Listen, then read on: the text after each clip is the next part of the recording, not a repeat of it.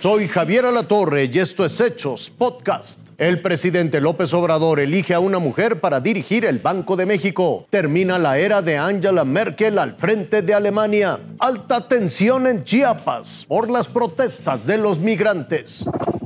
El presidente López Obrador reveló la nueva nominación para la Junta de Gobierno del Banco de México que se enviará al Senado después de que retiró la propuesta de Arturo Herrera, quien fuera titular de Hacienda. La propuesta de Victoria Rodríguez Ceja la subsecretaria de Hacienda. A ella se debe el que tengamos estabilidad financiera, el que no se haya recurrido a deuda. López Obrador negó que su propuesta sea para inmiscuirse en las decisiones de Banjico. No es una tecnócrata que reciba instrucciones como era antes. Descartó tener diferencias con Arturo Herrera, a quien estudia invitar al gobierno federal en un futuro. Y de paso, se pronunció sobre la inflación interanual de 7.05%, la mayor cifra en 20 años, provocada por el aumento de las tarifas de luz, verduras y boletos de avión. Hay una crisis, ahora sí que post pandemia, que se está manifestando en todos los países. Nosotros tenemos una inflación igual a la de Estados Unidos. Irving Pineda, Fuerza Informativa Azteca.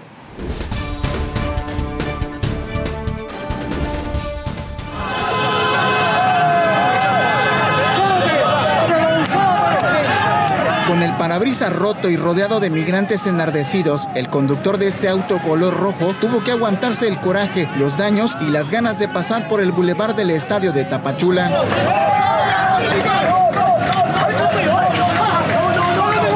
Desde la tarde del lunes, más de 4.000 extranjeros, muchos de ellos haitianos, se instalaron en este lugar para regularizar su estancia migratoria mediante un ofrecimiento del gobierno federal. Nos habían dicho que nos iban a mandar unos autobuses para dar una, una visa humanitaria, al cual no nos han dado ninguna, ninguna visa humanitaria, todo se volvió un desastre, todas las instituciones se desentienden y aquí prácticamente estamos en una, en una cárcel. El mismo desorden de los desesperados migrantes, más el personal insuficiente para atenderlos, ha impedido que se concrete el trámite y las agresiones de los extranjeros tuvieron algunas respuestas violentas.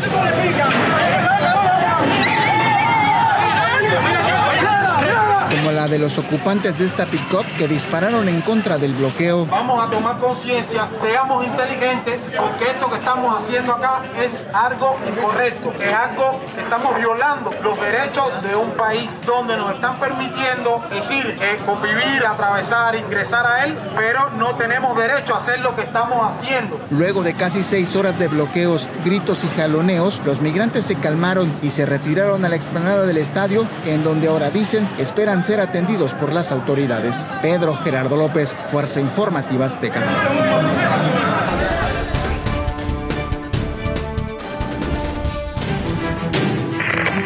Luego de 16 años, la era Merkel terminó en Alemania. Tras la decisión de no presentarse a los comicios generales en septiembre pasado, Angela vio de lejos el triunfo de los socialdemócratas y hoy vivió su última reunión de gabinete como manda más.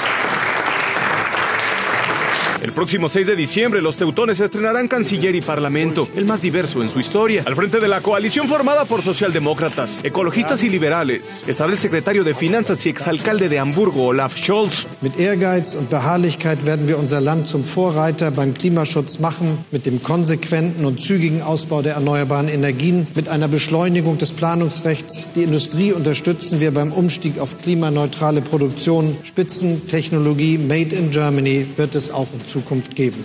El nuevo gobierno alemán no solo se enfrentará al fenómeno migratorio que crece sin dar tregua, sino también al Goliat de los últimos años, una pandemia que parece rearmarse en una cuarta ola y que además estará acompañada por la inflación y el desempleo gestados desde inicios del año pasado. Impfen ist der Ausweg aus dieser Pandemie. In Einrichtungen, in denen besonders vulnerable Gruppen betreut werden, sollten wir die Impfung verpflichtend machen. La agenda de la coalición, por lo menos en el papel, es bastante clara. Aumentar el salario mínimo a 12 euros la hora, casi 290 pesos por cada 60 minutos laborales. Reducir a 16 años la edad mínima de votación, legalizar el consumo de marihuana y alcanzar un 80% de energías renovables en 8 años. El desafío no es menor. Olaf Scholz deberá llenar los zapatos que deja la mujer más poderosa del mundo al frente de la cuarta economía más fuerte en el planeta. Raciel Cruz Salazar, Fuerza Informativa Azteca. Esto fue Hechos Podcast.